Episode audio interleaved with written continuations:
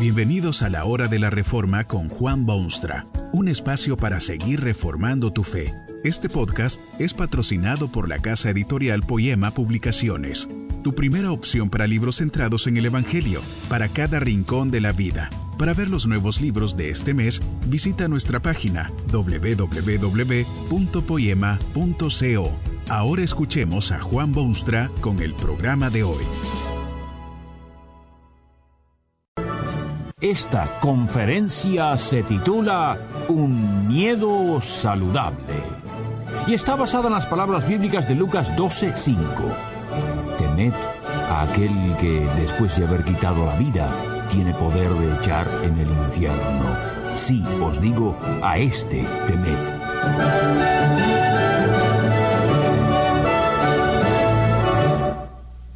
Se oye con frecuencia que no se debe asustar a la gente. Hasta la mentirita blanca llena el respeto de la gente. No es bueno, dicen, anunciar a los hombres que Dios castiga el mal. Hay que acentuar el amor de Dios, su bondad, y no decir nada de su justicia y de su equidad. El excelentísimo término temeroso de Dios ha desaparecido del vocabulario popular. Se cree que este concepto es peligroso y puede producir desequilibrio mental en la gente. Tal vez esto tenga algo que ver con el hecho de que estos son tiempos de temores globales y generales. El temor se ha vuelto una de las marcas registradas de estas décadas actuales. Hombres, mujeres y hasta niños, niños de tiernísima edad, viven en medio de temores de todo tipo. Tal vez se debe a estos temores de la vida moderna que no se habla ya del temor de Dios. ¿Para qué darle aún más a la gente que ya tienen tantas cosas que temer? ¿Para qué aumentar y fomentar el miedo? Se quieren hacer ver que es cosa cruel pedirle a la gente que teman a Dios además. Parece cosa cruel, pero no lo es. Si tan solo tuviesen los hombres más temor de Dios, posiblemente no tendrían tantos otros temores temores con respecto a su mundo, su futuro, la humanidad, su nación y la civilización misma.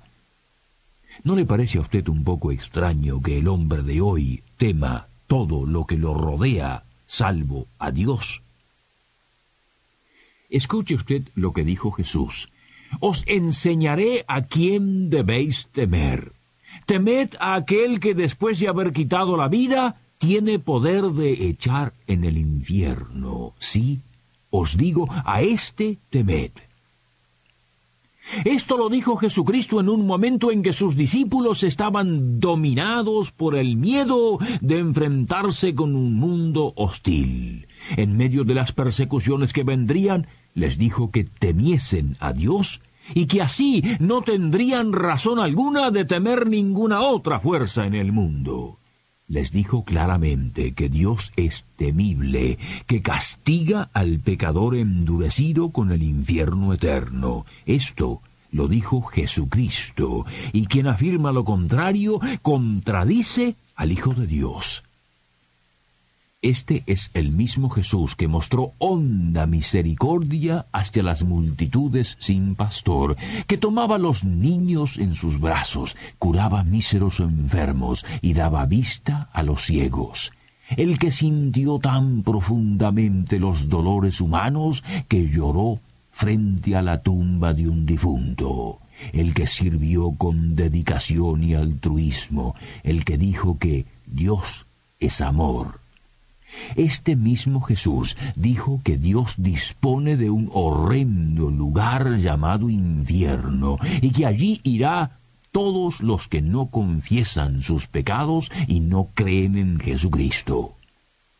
Los que hablan tan bonita y sabiamente de las enseñanzas de Cristo deberían contemplar todo el panorama y admitir que este Jesús no huyó de su responsabilidad de hacer ver a los hombres el serio peligro en que se encuentran.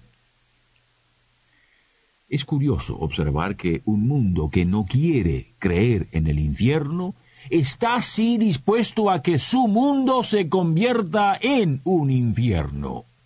Ha producido un mundo de guerras y de crimen, de odio y ambiciones desmedidas y codicias carnales, de adulterio, sobornos e injusticias. Este presente es el mundo más poderoso que haya jamás existido, el más próspero y pudiente, pero es también el más débil, el más pobre y el más angustiado. ¿No cree usted que puede haber una directa relación entre la negación moderna del derecho divino de castigar en el infierno y el hecho de que es precisamente ahora en que el hombre está haciendo de su dominio un lugar de tinieblas profundas? Una humanidad que no tiene temor alguno de Dios inevitablemente producirá un mundo pletórico de temores de todo tipo. El salmista dijo una vez, Jehová reina, temblarán los pueblos. Esa es, efectivamente, la razón primera por la cual temer a Dios. Su absoluta soberanía sobre los pueblos de la tierra debería hacerlo temblar, aunque usted no lo comprenda. Dios es grande, y su grandeza se pone en evidencia en derredor suyo si contempla el magnífico universo. Usted ha observado seguramente las maravillas naturales, el misterio de la vida, la precisión de los planetas y el proceso de la historia. Aunque todo esto es fragmento pequeño de la totalidad, basta para que uno tiemble, porque demuestra lo impotente que es el hombre y en consecuencia cuán indigno si peca contra tal Dios. El hombre debería temer a Dios simplemente porque es grande. El hombre de hoy no reconoce la grandeza de Dios. Ha perdido todo sentido de dependencia de Él. Vive como si Dios no existiese y le es totalmente indiferente en su diario trajinar. Imagínese usted seres humanos que viven sin pensar siquiera en que hay un Dios supremo y grande que determina y que guía y escudriña. Tal insólito orgullo es una de las manifestaciones más malvadas del corazón humano. Este desconocimiento de la grandeza de Dios también invade otros niveles de la vida. Hay quienes profanan, por ejemplo, el nombre santo de Dios, creyéndose íntimos de Él. Hablan como si Dios fuese un vecino, y hay quienes oran a Dios como si fuese simplemente un amigo cuyo único deber es ayudar y escuchar.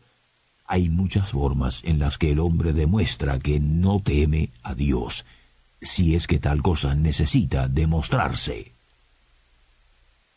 ¿Cómo es que los hombres no entienden que Dios gobierna todas las cosas? Dios reveló esa soberanía absoluta en el más grande y preclaro de los acontecimientos de la historia. Él mismo vino a esta tierra en la persona de su Hijo Jesucristo, a caminar con los hombres, a hablar con ellos, comer y dormir con ellos, vivir su vida, morir su muerte y pagar por sus pecados y ganarles la salvación que no podían ganar por sí mismos.